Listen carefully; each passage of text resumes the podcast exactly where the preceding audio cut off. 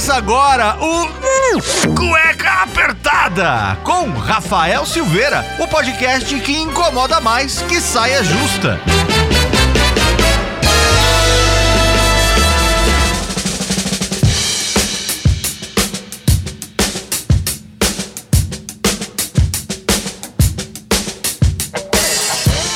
Bem, sejam bem-vindos a mais um programa do Cueca Apertada. Eu sou o Rafael Silveira, seu criador e host aqui do Cueca Apertada, que desde 2018 é o podcast que incomoda mais do que uma saia justa. O programa de hoje é patrocinado pela Delfrari Arquitetura, que era o seu projeto dos sonhos. Aparece em capas de revistas, como a revista Cláudia. Eu acho que vocês entenderam quem é profissional para fazer o seu projeto. É claro. Então entra no Instagram, no Facebook, é só procurar por Delfrari Arquitetura e tenha o melhor atendimento pro seu projeto, agora que já vai começar o ano, energias renovadas, então você já sabe, né? Entra lá, segue nas redes sociais e procura pela Bruna e pede um descontinho falando que foi aqui do Cueca Apertada, tá bom? Brincadeiras à parte, sem mais delongas, voltamos aos nossos programas com os convidados mais do que excelentes que tanto nos iluminam e nos tocam com as suas histórias de vida, que também trazem algumas reflexões, não é mesmo? Claro que hoje em dia muita coisa muda e todos nós mudamos. E o que falar se você entende como homem ou mulher? Como isso pode mexer contigo? Enfrentar a sociedade não é nada fácil. E dentre tantas mudanças da vida, encontrar quem você é e ser feliz. Eu não vou enrolar mais porque a nossa convidada de hoje é um fenômeno das redes sociais e dá cara a tapa mostrando que preconceito e ser careta é coisa de quem não tá nem aí na moda, é, é, é bem é bem azedo para falar a verdade. É uma mulher inspiradora, empresária muito bem resolvida e vai contar tudo pra gente. Então sem mais delongas, uma salva de palmas para a nossa única e exclusiva Dória Miranda. Dória tá aqui hoje no Cueca Apertada e também tá a Bruna. A Bruna tá me ajudando hoje na gravação, né? Então, só pra que ela tá meio tímida, não tá falando nada, mas. Tá tímida mesmo. É, não tá falando, fala, fiz propaganda e tu não falou nada, né, Dória? É, não fiquei quieta, né? Falei, vou deixar ele falar, né? Uma voz maravilhosa. É, tô mesmo, Mona. Mas eu quero, eu quero saber da Dória. Dória, como é que você tá aqui, na, na- tendo tempinho na sua agenda mega corrida aí, com palestra, com sendo empresária? Conta pra gente aí como é que você tá nessa noite. Olha, Rafa, eu sou bem corrida mesmo. Eu me cobro muito. Eu sou difícil de acordar. Eu não acordo antes das 8 da manhã. Não consigo, fico na cama até 8 e meia, 9 horas. Mas quando eu acordo, tomo meu café, é rua. E eu prefiro trabalhar até tarde, porque a internet cobra muito da gente e a gente é humano e a gente fica brigando com uma máquina. E aí a gente pira o cabeção. Mas é corridinha. É corridinha porque eu sou fabricante, então tem que ver a roupa, tem que escolher o tecido, tem costureira, eu tenho a equipe de atendimento, mas eu acho que é uma coisa que eu amo fazer. Acho que nem conseguiria ficar sem. Ah, que maravilha. Mas eu vou na, naquela pergunta Marília Gabriela, né? Tipo, quem que é Dória Miranda? Quem, falar, conta pros ouvintes quem é você, por que que você está hoje aqui no Cueca Apertado, sua história de vida. A gente sempre gosta de trazer alguns temas aí pra fazer o pessoal pensar. E quando o pessoal, os ouvintes indicaram vocês, falaram, poxa, ela tem uma história de vida tão bacana, sabe? De, de batalhar, de vencer, de trazer, é, de, de trazer o, um outro pensamento pra tanta gente aí que é tão, tão quadrada. A gente quer saber de você, quando começou a sua história, como que você veio pra São Paulo, que a gente já, pela, pelo tom de voz, já sabe que você não é daqui, né? Paulista, né? Então a gente sabe que você já veio aqui do, é, por outros cantos desse Brasilzão todo. Conta um pouquinho pra gente. Então, Rafa, na verdade, eu vou te dizer uma coisa. Eu sou uma pessoa muito louca. Eu, eu sou uma pessoa zoeira. Eu gosto, se eu tenho idade, eu vou zoar até umas horas. Mas eu comecei na internet por causa da minha história de vida, que eu vou te falar uma coisa. Eu sou da Bahia, eu sou de Morro do Chapéu, lá na Chapada Diamantina. Olha. E eu, na verdade, eu sempre fui uma menininha. E eu sempre fui muito feminina, muito de gostar de boneca, de gostar de Delicada. É, fazer comidinha, casinha, é, encerar a casa, limpar, deixar aquela casa impecável. Eu sempre amei, sempre gostei. Mas, e eu também sempre gostei de namorar, que aí foi onde foi a minha derrota. Porque aos, meus é, 14 para 15 anos, eu, a gente, como adolescente, começa a ter os amorezinhos ali, né? As meninas, o menino começa a paquerar, os meninos, a menina que começa a paquerar. E aí eu, eu aos 15, quando eu cheguei nos 15, eu comecei a me envolver demais com essa pessoa, que também era um menino, e ele ainda mora na minha cidade. E foi onde papai descobriu tudo. E aí foi bem infernal. Porque é, por, eu acho que por mais que as pessoas falassem, jogassem direta, mas eles não acreditavam. E aí foi onde eu fui. Eu, na verdade, eu levei uma surra tremenda naquele dia, tanto do meu pai como do meu do, de dois irmãos. E aí foi bem punk. Mas eu vou te falar uma coisa que, que eu que depois que eu voltei, que eu vou chegar nesse ponto, tipo, eu acho que eu nem sabia como foi grave as consequências, mas eu sabia de uma coisa.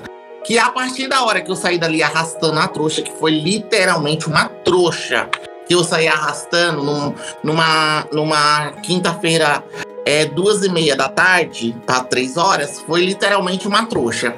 E aí é, eu colocava na minha cabeça que eu só voltaria naquela cidade rica, não importasse o que eu tinha que fazer. Justo. Mas eu queria ter alguém na vida, porque eu queria mostrar para as pessoas que eu não era só aquela derrotada. Que as pessoas olhando na rua, eu descer naquela rua inteira para ir para casa da minha irmã, totalmente apanhada. Então, para mim, foi bem chato. E, e, e desculpa, Morro do Chapéu. Assim, é, eu fui lá e eu revivi de novo essa história. E, assim, é uma, é uma cidade que eu eu acho que eu vou riscar assim do meu mapa, não sei. Tô pensando bastante. Acho que eu não. Com quantos anos você tinha? Eu tinha 15 anos, eu tenho 50 agora, então foi Gente. 30 anos atrás. Mas eu vou te falar uma coisa, Rafa, que eu, quando eu cheguei em São Paulo, porque aí eu ainda fiquei depois disso uma semana até a mamãe conseguir é, dinheiro da passagem, falar com, com, com minha irmã, com os meus tios em São Paulo para eu vir pra cá. E quando eu cheguei em São Paulo, eu cheguei tipo bicho do mato. E você Porque... saiu lá de, Morro do Chapéu só pra vir pra São Paulo, mas você tinha uma ideia de alguma coisa ou você veio com a cara e com a coragem? Falava, vim pra casa dos meus tios pra tentar começar uma vida nova? Então, na verdade, eu não, nem sabia o que, que era começar uma vida nova, né? Porque eu era o bibelô de mamãe, então, assim, eu minha coisa era estudar e ajudar minha mãe na feira. Tinha roça, mas a gente não trabalhava, então ia pra roça assim quando eram as festas, as férias de final do ano, do meio do ano, mas tipo pra dizer, foi pra roça, mas não pra trabalhar assim no pesado. E aí, quando eu cheguei aqui, eu, eu, tipo assim, olhava toda aquela cidade, porque eu só tinha ido até a Feira de Santana, Jacobina, e sei que eram cidades perto, que eram maiores na minha cidade, mas assim, que tinha shopping center, era Feira de Santana. E aí, quando eu cheguei aqui, que eu me vi naquele ônibus, aquele monte de gente, três dias, e eu te juro que eu nem chorava, tipo, sabe quando você tá anestesiada? Eu tenho uma coisa comigo que quando alguém me trata mal, eu fico meio anestesiada assim, eu não, não consigo picar a pessoa na hora. Então eu vim assim anestesiada, mas eu falava, nunca mais eu volto naquela cidade se não for alguém nessa vida. E eu sempre tinha isso na minha cabeça. E aí eu fiquei muitos anos. E aí eu fui morar com a minha irmã, que ela tinha um gênio grosseira, igual meu pai. Então eu fiquei na casa da minha irmã poucos dias. Uma série de coisas. E aí eu lembro que quando eu tava ali, que eu ia na casa das minhas tias e tal, e aí eu fui pra rua de novo, porque eu saí um dia pra ir no matinê com os meus primos e ela não aceitava. Ela, ela queria que ficasse ali. Tipo aquela pessoa que tem um, um, um cérebrozinho pequenininho assim. Então foi bem chato, mas eu assim, eu sempre fui muito desembaraçada. Eu sempre gostei de conversar, eu sempre gostei de fazer amizade, não com pessoas da minha idade, mas com pessoas mais velhas. Até hoje eu sou assim. E aí foi aonde eu fui ficar na casa da minha tia, então eu ficava de manhã na casa de uma tia, tarde na casa da outra, à noite dormia na outra, e tipo assim, eu não via a hora de fazer, tipo, maior idade para tipo assim, ah, eu tenho que arrumar alguma coisa na vida. Então eu ficava fazendo faxina para um, para outro, para um, para outro e estudando, porque minhas tias falavam, tem que estudar, tem que estudar.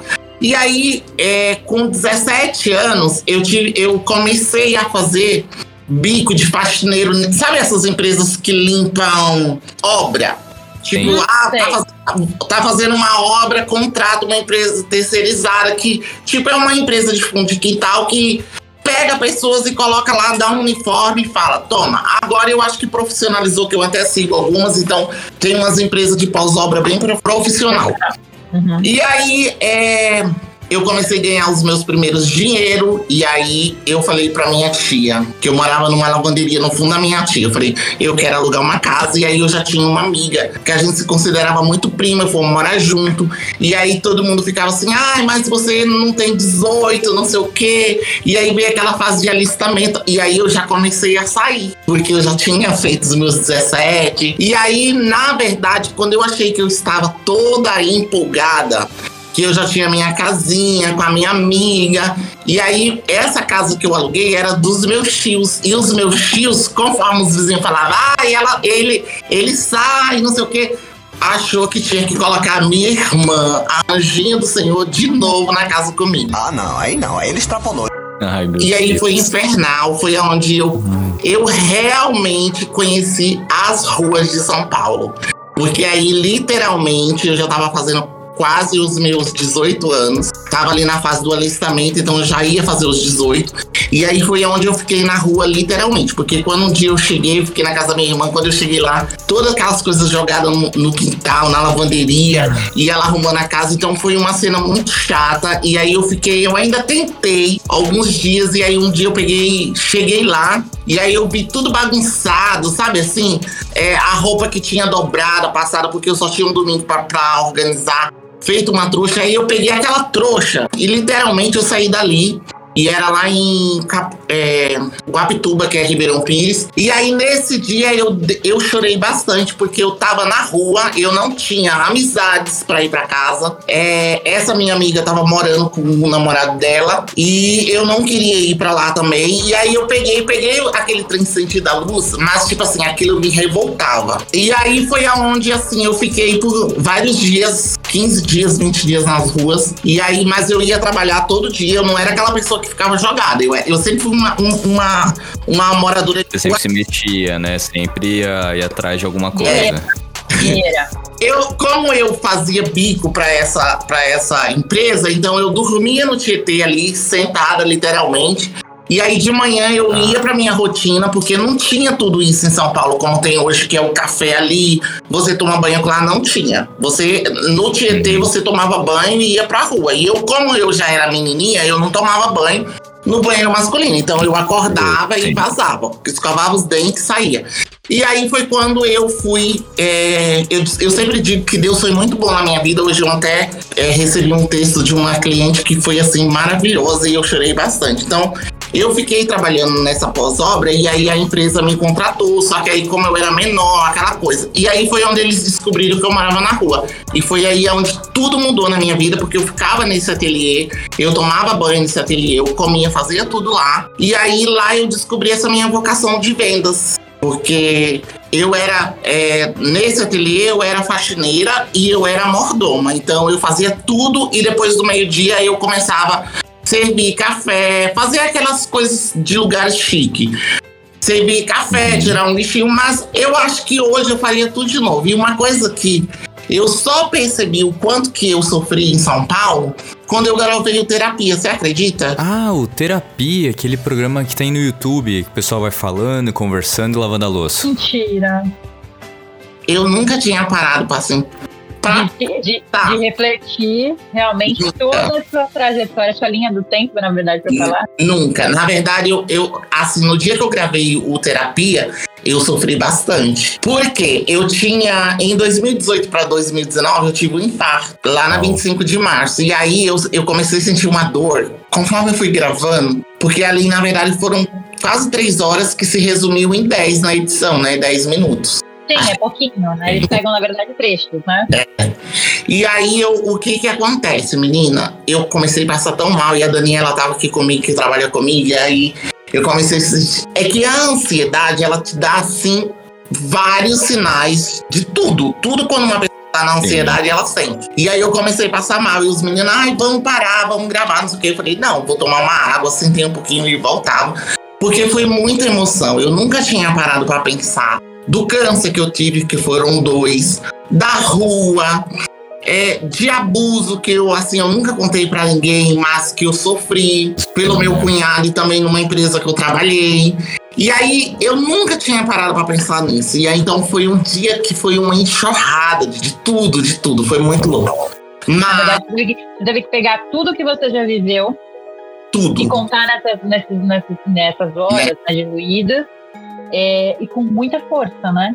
Porque querendo ou não, você, como você disse, ter todo aquele fôlego, relembrar naquele baú que às vezes a gente não quer remexer, não quer abrir, quer deixar esquecido, né? mas é importante para a gente poder evoluir. É, a gente mexe para a gente poder evoluir e, como você disse, finalmente refletir que não era o que você merecia, que não era o que você precisava, né? Que a gente é aquela coisa, o amor é, é no geral, né? Pelas pessoas, pelas amizades, pelas, pelas tudo, por tudo que a gente passa, a gente tem que ser muito humilde de entender que existem pessoas que não são boas e que tudo bem, vão passar a nossa vida, né? Mas que a gente precisa permanecer bom, né? Para também amar o próximo, né? Como sempre falo, amar o próximo. Então é muito é interessante você falar de tudo isso, dessa trajetória. Interessante, mais interessante ainda que você saiu super cedo, né? Dessa situação. Você já quis, você quis sair desse núcleo que não te fazia bem, você quis procurar outros núcleos, e aí você conseguiu sozinha se encaixar em fazer suas coisas. E aí, o que, o que muito me tira, é, me dá, me deixa em dúvida é, nesse tempo todo que você disse que você morou no Tietê, né, que você é, falou e tudo mais, em algum momento seu, você pensou em voltar para quem te fazia mal? Nunca. É, é que é assim, é, é que na verdade, é, quando a gente passa por uma situação dessa, você tem um sentimento de revolta quando você é jovem. Eu acho que eu tinha mais um sentimento de revolta, mas eu, eu tenho uma coisa muito que eu, eu, eu prezo muito, que é a ingenuidade da minha mãe. Assim, a minha mãe era aquela mulher ingênua, é, analfabeta, mas inteligente do viver da vida, sabe? Das coisas da vida mas que assim, ela era muito boa para as pessoas. Então, eu tenho muito essa coisa comigo. Eu, eu sou boa para as pessoas, eu, eu, eu não, não, não, fico pensando na pessoa, tipo, ah, a Bruna me machucou e eu tô ali remoendo a Bruna.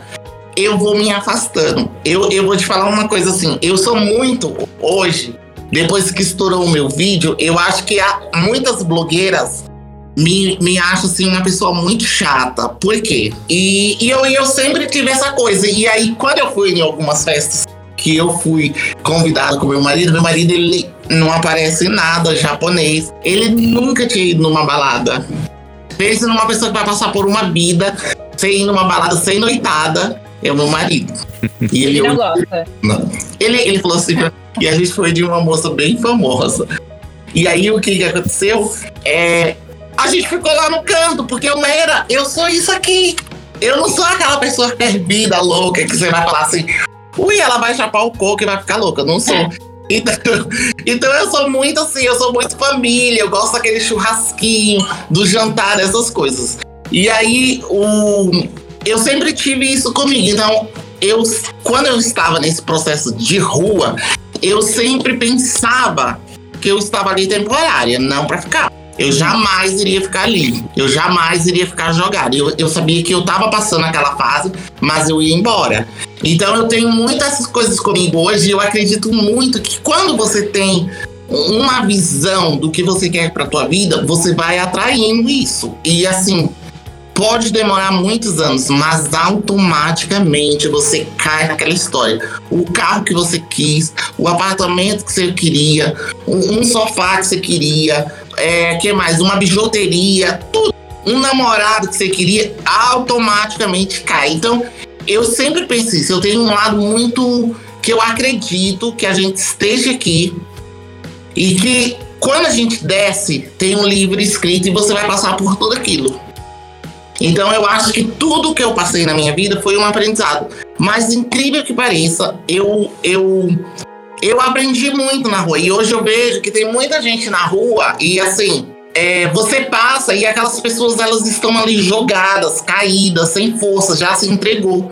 E, e, e, isso me incomoda, porque eu falo assim, nossa, essa pessoa ela tem a vida, ela tem dois braços, duas pernas, um corpo, mas ela não consegue é, ter um, um, um, ver o círculo espiritual dela, porque quando eu acho quando você consegue ver esse círculo espiritual, tudo muda.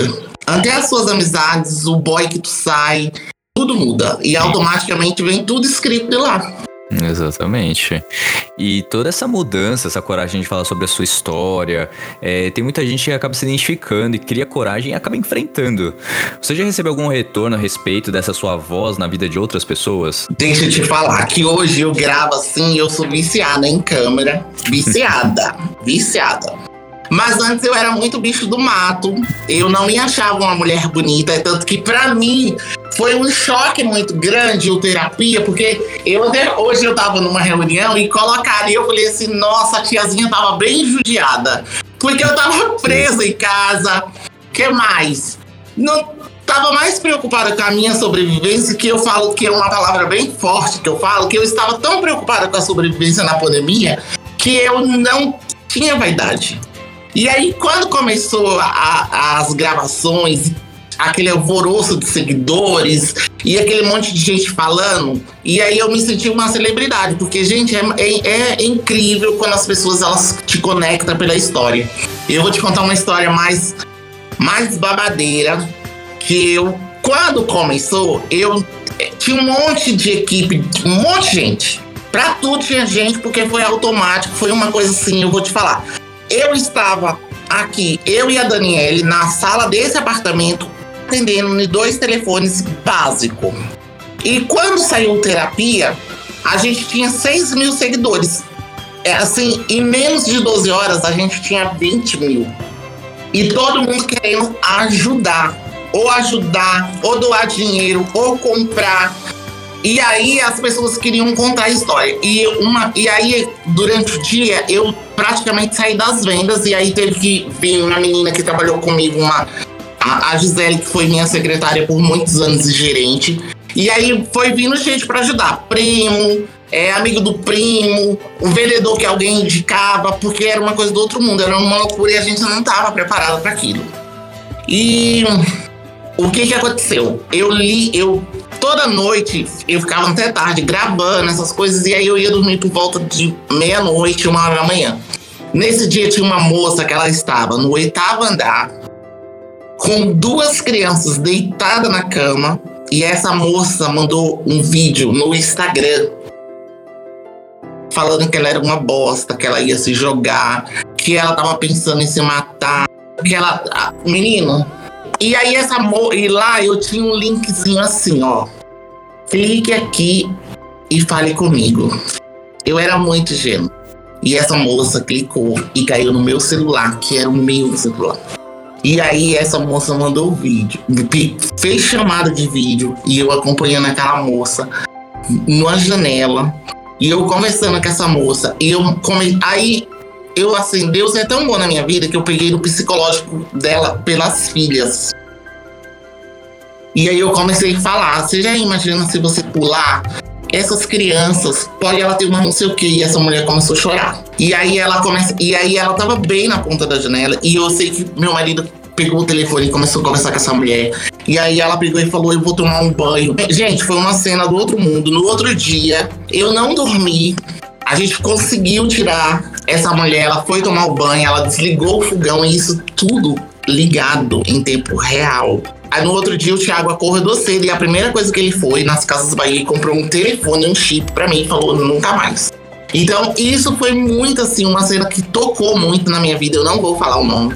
E eu tive uma, uma também uma delegada de Minas, que ela hoje é minha cliente, e ela falou assim: eu, tava, eu tinha trabalhado 24 horas de plantão e eu tava tão a, a, angustiada com o fim do meu relacionamento. E eu tava ali, tudo que eu via na minha frente naquele dia, eu queria matar porque eu achava que eu tinha que descontar a traição, tudo que eu escutei do meu marido naquelas pessoas. E eu entrei dentro do banheiro para se despedir da minha mãe e o, seu, o, meu, o meu celular é, quando eu toquei na tela, ele automaticamente abriu no Facebook e foi no seu vídeo. E naquela hora eu caí em cima do vaso e comecei a chorar. E aí eu falei, nossa, e, e você pode falar assim, Dória, você é evangélica? Não, não sou. Eu não tenho religião.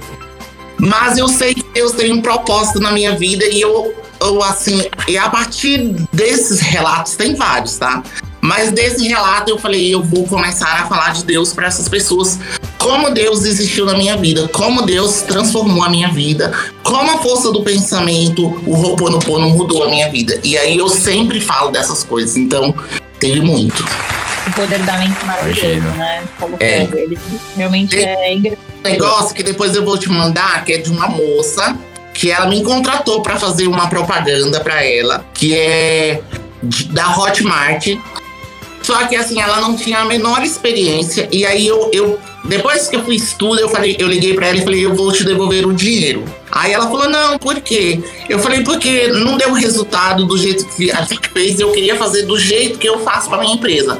E aí ela me mandou um negócio tão lindo, um texto maravilhoso, que ela falou assim, nossa, você, com a sua atitude, você não tem noção como você mudou a minha vida e do minha família hoje, porque a gente estava totalmente sem saber como trabalhar na internet.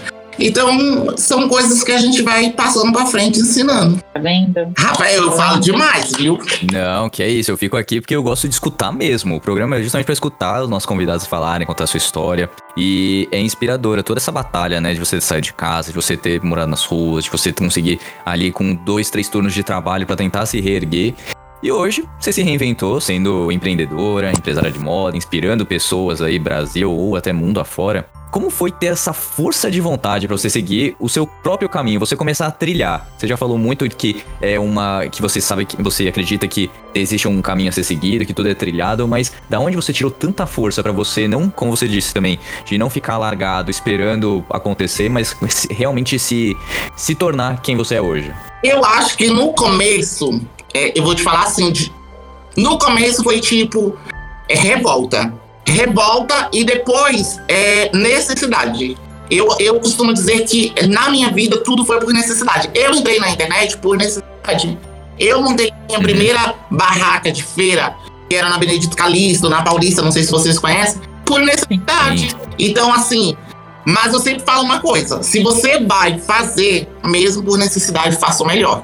Se você é, abriu, vamos dizer uma coisa assim que eu sempre falo com uma amiga minha. Abriu um café na comunidade, faça ele maravilhoso. Vai lá, pega uma ideia daquele café babado, muda pra tua realidade e transforma. Então eu sempre fui assim, sempre. E uma coisa que eu nunca tive foi preguiça de trabalhar. Então, assim, eu sempre queria conquistar.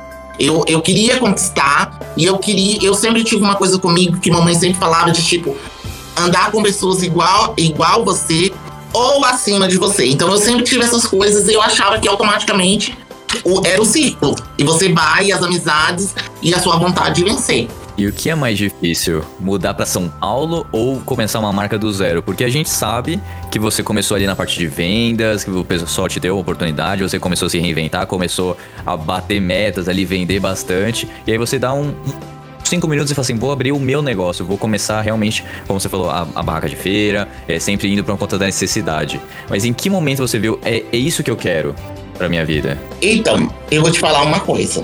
Quando, é, quando eu conheci o Thiago, eu tô com o Thiago quatro anos.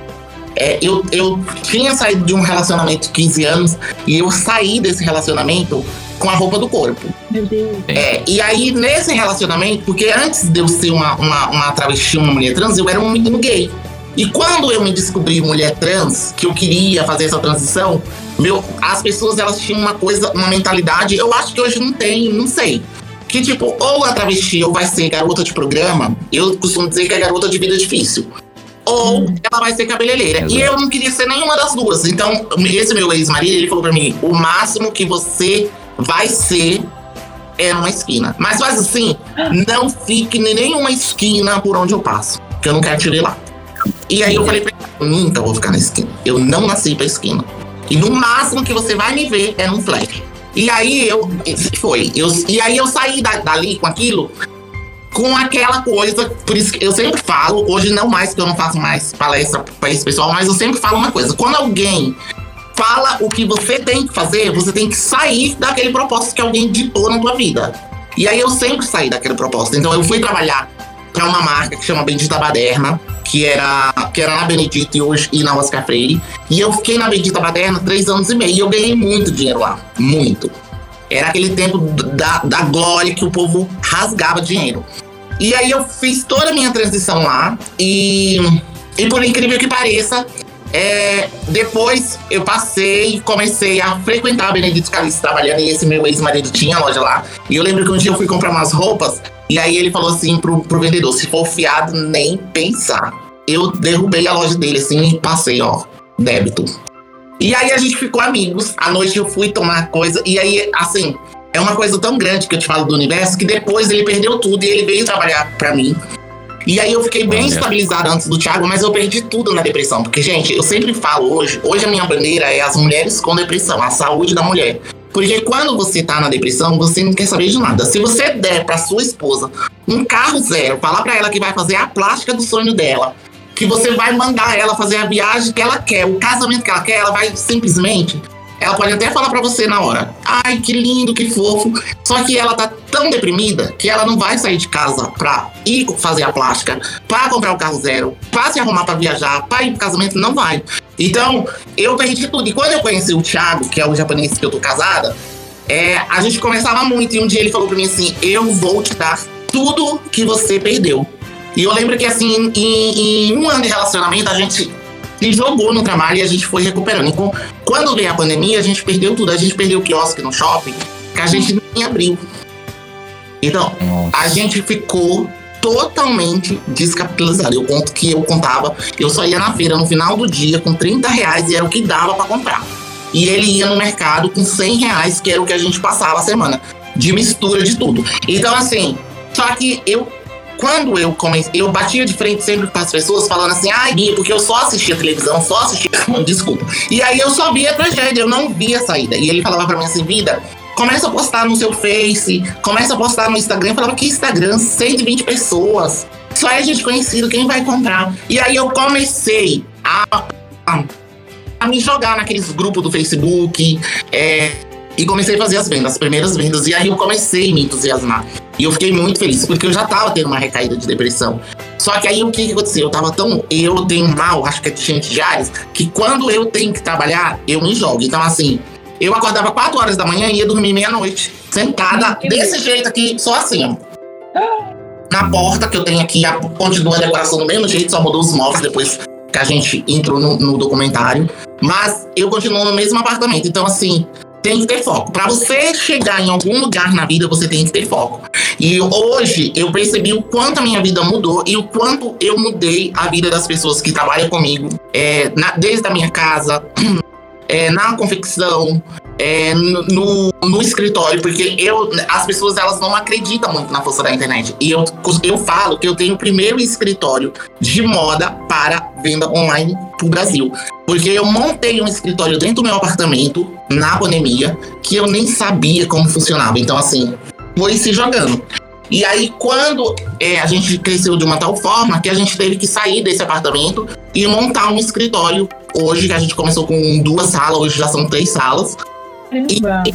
E então, pra mim, foi assim se sentir vitoriosa. E uma coisa que eu vou te falar, eu era totalmente analfabeta digital. Tá brincando. Olha, Mulher sabia mandar e-mail.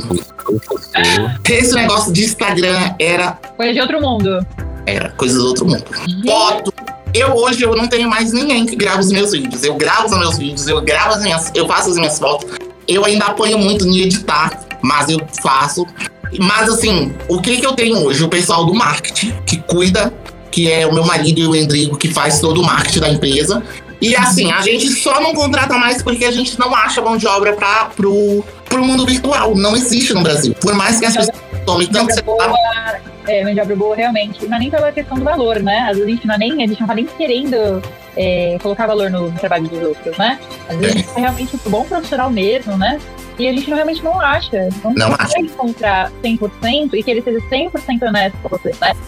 E aí hoje eu não fico mais nas vendas. Eu tenho a minha equipe de vendas e eu fico à frente do Instagram. E tem também um menino agora que, que começou, que eu treinei, meu marido também, que ele fica também junto comigo à frente do Instagram. Tá? Tem os meninos da embalagem e por aí vai. Então, acho que eu cresci bastante e eu cheguei no meu objetivo. Lógico que eu não tô milionária, mas tô indo. Tá no acho, caminho, eu tá acho no que o caminho, caminho poxa. não é nem o estar milionário, é viver bem, não é mesmo? Não é? E como você mesmo disse, não é nem só mostrar para as pessoas que duvidaram da sua história, que falaram mal de você, que te julgaram, que, enfim, te expulsaram, não é mesmo? Eu É. acho que é mostrar, é pra você mesma que você é capaz. Não, porque com certeza todas as outras pessoas hoje, que com certeza devem ir atrás de você pra ter notícias, elas sabem que no fundo elas erraram. Elas sabem que. Na verdade, eu percebi uma coisa assim. Eu demorei bastante nessa última recaída que eu fiquei muito mal. Eu percebo uma coisa. Quem gosta de você, gosta de você e pronto. Independente de sexo, de cor, de cor, gosta. Quem não gosta, ela vai procurar defeito. Eu, eu tenho uma coisa assim, que eu, eu sempre, eu sou muito chorona numa questão de eu, de eu sentir muita falta da minha mãe, que eu acho que mãe é a coisa mais abençoada na vida de uma pessoa. Tem gente que não valoriza, mas mãe é a coisa mais abençoada. Se eu te falar pra você que tem reza pra mal olhado e inveja e macumba, que só reza de mãe quebra, então é babado, é forte. E eu sinto eu sinto falta de- desse convívio de mãe, assim. Mas hoje eu sou muito parecida com a minha mãe. Fisicamente, é, com cabelo, com tudo, assim, essas entradas, tudo. Então, assim, e, e as minhas irmãs, elas já não têm essa aparência da minha irmã, da minha mãe. E eu sinto que, assim, eu, eu até desculpa, porque tem gente que fala que eu sou muito forte quando eu falo de prostituição. Eu, eu não curto. Assim, eu acho que a prostituição, o sexo em si, é uma coisa muito boa com o boy que você gosta, com a pessoa que você gosta. Porque é uma energia muito forte que vai arrebentar tanto a tua vida quanto a vida da pessoa. Então eu sempre tive essas neuras comigo de coisa de velha. Mas eu sinto muita. eu sinto concordo.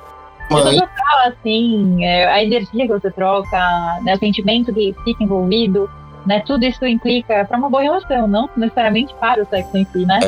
Você E- encontra uma conexão de verdade, sem nem explicação, né? É, eu, eu vou te falar uma coisa, Bruna. Eu, eu, assim, eu nunca fui santa. Eu sempre Eu antes, quando eu era jovenzinha, eu, eu gostava de balada, eu gostava de noite, eu gostava de todos os lugares. Mas eu, uma coisa que eu sempre fui curiosa e eu vendia roupa nesses lugares pra essas meninas. E eu ficava muito. é, como que se diz? Eu ficava me perguntando por que, que aquele lugar tinha uma energia tão densa e um cheiro muito estranho. Então, assim, eu, eu sempre pensei nisso pra mim, assim Sim. coisa pra mim. É, é que assim, na verdade, eu vou te falar uma coisa. Seguidor é uma coisa que mexe com a nossa cabeça. Mexe com a nossa vaidade. Eu vou te falar uma coisa que eu, meu marido, a gente fez o ano passado um sorteio pra ir pra casa de uma seguidora, pra tu ver, eu sou muito louca. E aí, e aí assim, Rafael, a gente saiu do tema. Não, mas a não, gente vai conversando Não, aqui a respeito, poxa. A gente quer saber quem é a Dória. A gente tá só aqui conversando. sem saber. O, o homem, ele, ele. E aí lá eles estavam conversando sobre hater, sobre os tarados da net.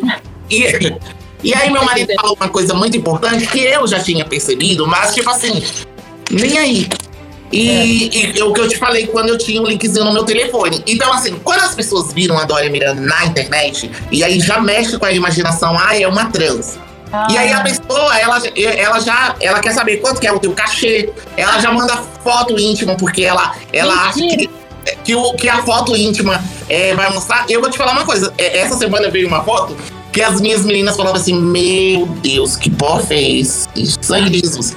E era um menino, e aí eu peguei o telefone, e aí eu falei assim, amor, a tiazinha aqui, ó, nem aguenta ver uma foto dessa, amor de Deus. E aí eu dei risada, meu marido falou, por que, que você não, não, não, não bloqueia? Eu falei, e eu vou de bloquear? E aí eu queria falar do meu marido, e aí ele falou assim pro, pro Diego, Diego, eu já vi de todos os tamanhos, mas eu tenho que acordar de madrugada e ir lá nos direct apagando, porque é tanta proposta que a Dória ganha, que eu tenho que ir apagando. Então, assim, hoje eu me consolidei como uma empresária. Então, assim, mas para isso eu, tive, eu passei por essa fase do homem achar que porque eu era trans, eu estava ali disponível para um horário, para abrir a cam, para comprar foto dos meus pés. Eu tenho assim muita gente querendo comprar as fotos dos meus pés. Então é complicado. Se você não tiver essa esse jogo de cintura, você recai, porque assim, é o que eu te falei.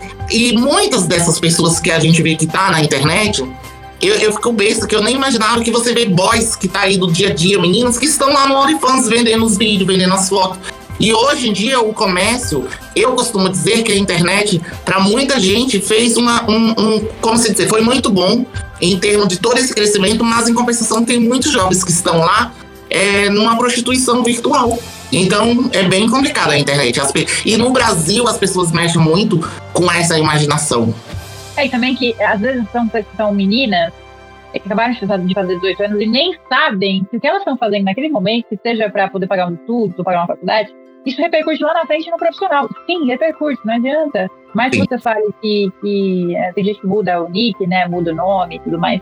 Se for uma pessoa muito, gostar muito de você, ela vai atrás do seu passado. Na internet, infelizmente, é, não, é, não é aquela coisa, você não consegue despistar ou apagar um histórico. Tá lá, caiu na rede, não adianta. Não. É, a gente também pode falar na questão também, às vezes, da pessoa ser trans e, como você disse, existem oportunidades, você consegue também se virar para estudar, mas existem meninas que assim, não conhecem outras opções, não conversam e não interagem com pessoas que podem também, não é dar dicas, mas também é, auxiliar.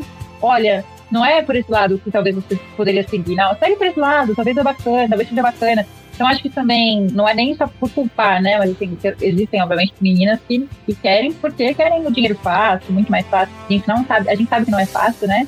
É, é. um muito difícil mentalmente, fisicamente. Você tem que enfrentar todos os tipos de violência, né? Porque muita gente não respeita a sua opção naquele, naquele momento né, da sua vida.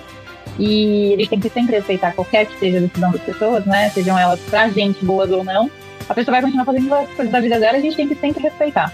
É, então, na deixa eu falar. Eu, eu, assim, quando eu montei a minha empresa, eu queria muito dar emprego para as mulheres trans. Mas é, elas vêm de um costume, é, digamos assim, onde elas acham que a sociedade não está preparada para elas. Uhum. E nós somos a sociedade. E também tem aquela coisa, quando você vem de um, de um, de um digamos, igual eu, vim da rua, quando você vem da rua que você tá lá, bicho solto, como eu, se eu ficasse até meia-noite na Paulista e pegasse o último metrô, eu ia dormir no Tietê. Mas eu poderia ficar a noite inteira numa festa e de lá ir. Então eu não tinha aquela responsabilidade de chegar em casa, de ter horário para chegar em casa. De ter... E aí, quando você tá no mundo solto e você tem horário, meio que elas piram o cabeção. E eu percebo muito que, que as trans, vou te falar uma coisa, que as trans quando ela vem de uma classe social diferente, elas têm uma ilusão. E assim, se você começar numa casa de acolhimento de mulheres trans, de uma classe social bem baixa, o sonho dela é ir para a Europa, porque elas acham que vão ganhar em euro, que a prostituição lá é um luxo, que vai voltar e vai comprar não sei quantos apartamentos. Por quê? Porque reza a lenda naqueles época de ouro que as, que as, as travestis iriam, iam para a Europa e chegava na Europa elas voltavam depois de dois anos e comprava carros e comprava apartamento. E tem muitas que compraram mesmo. Mas hoje não, porque hoje o mundo mudou. A droga tá aí. É, as cafetinas, você deve até a alma para elas. Então, assim, é, é um caminho é que, na verdade, na tua velhice, você vai ficar se perguntando o que, que eu fiz da minha vida. E, e eu tive meninas que trabalhou comigo, na, na, na, tanto no meu marketing como nas vendas, como na, na embalagem, e elas não ficavam, porque assim, elas estavam. O sonho delas era ir para Europa. Então, assim, eu costumo dizer que existe uma marginalidade dentro do nosso mundo. E aí as pessoas, quando elas vêm com uma cabeça pequena, elas acreditam que lá dentro daquele mundo vai ter um glamour.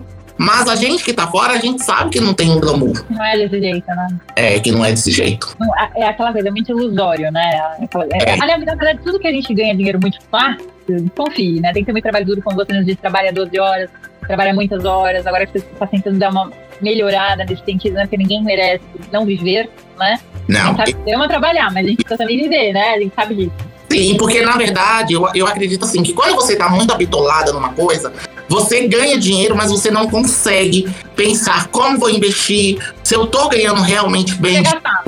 É. E aí quando você. E você fica no automático. E quando você fica no automático, o seu corpo, ele sofre bastante. É, isso é verdade. Mas vai, vai respondendo, né, de outras formas. É. Eu acho que a, história, a sua história, agora só para tentar encerrar um pouco, né, agora a gente encerrando, e conversando é, de tudo que você me falou, a, o fato de você não sentir vontade nenhuma de voltar para pessoas que te maltrataram, que te rejeitaram, é um, é um passo muito importante também para ensinar essas meninas, essas garotas, é, homens, mulheres, seja, de realmente não voltar para quem machuca a gente, né? De não voltar justamente para as raízes que não são boas para gente, que não nos fazem crescer. E infelizmente é triste dizer que às vezes não dá para contar pra família, com a família, não dá para contar para a família como nós somos, nós nascemos, quem nós somos, Sim. né? Mas que ao mesmo tempo a gente consegue se apoiar num relacionamento muito bom, sadio, né, saudável, em amigos de verdade, que também compartilham dos mesmos problemas e medos, né? De um, um círculo de amizade super engrandecedor, de pessoas que trabalham com a gente também reconhecem quem nós somos. Tudo isso ajuda a gente a ter uma autoestima muito boa, né? E também acreditar que nós somos seres humanos bons, que a gente consegue também contribuir para outras pessoas. E é o que você passa pra gente. É uma coisa muito positiva e que você não deve esquecer nunca disso. Você transmite pra gente muitas coisas boas.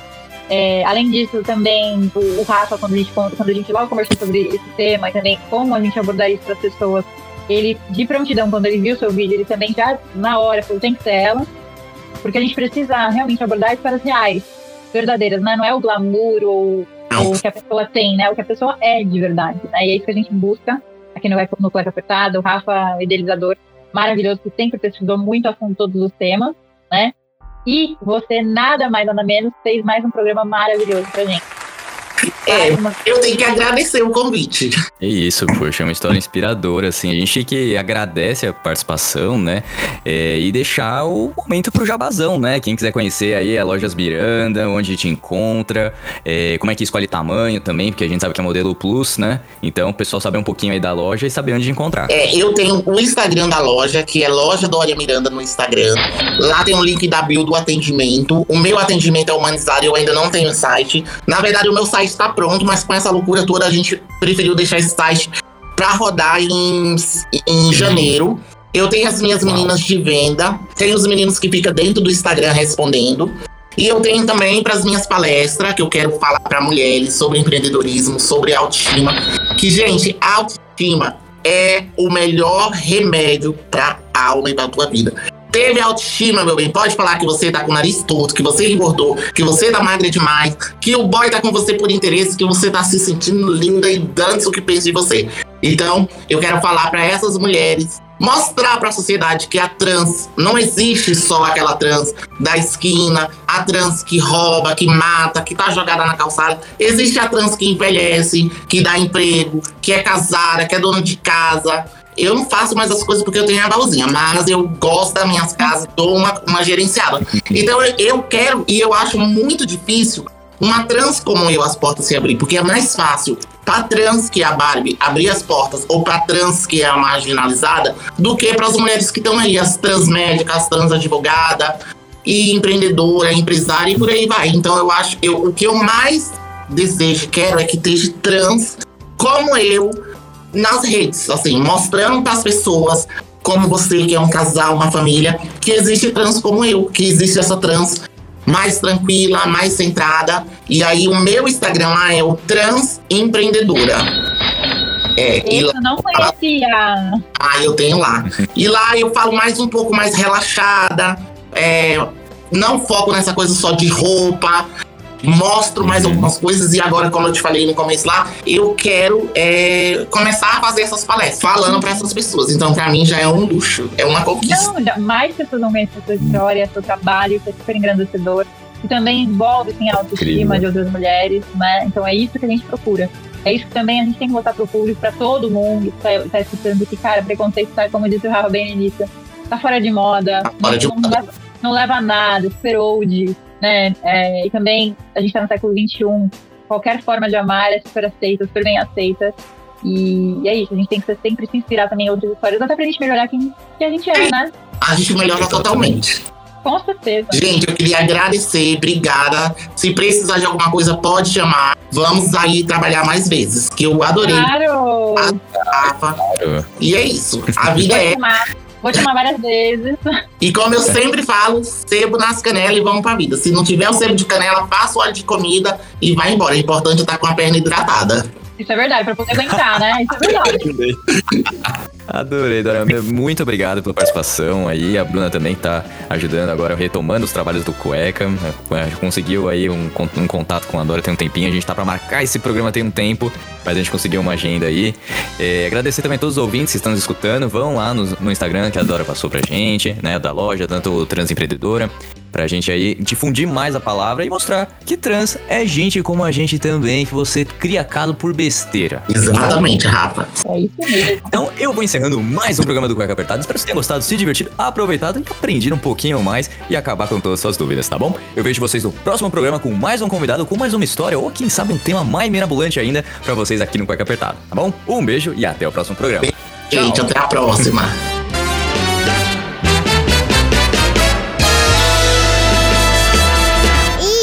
Acabou cueca. Ah! Semana que vem tem outro programa. Infelizmente o programa já terminou. Mas se você quer escutar todo o conteúdo de mais de 3 anos de cueca apertada, é só você colocar no Spotify, no Apple Music, Google Podcasts, Amazon Prime, Deezer, enfim, qualquer agregador de podcast que o Cueca Apertada vai estar lá. Lembrando mais uma vez que esse programa foi editado por mim, Rafael Silveira.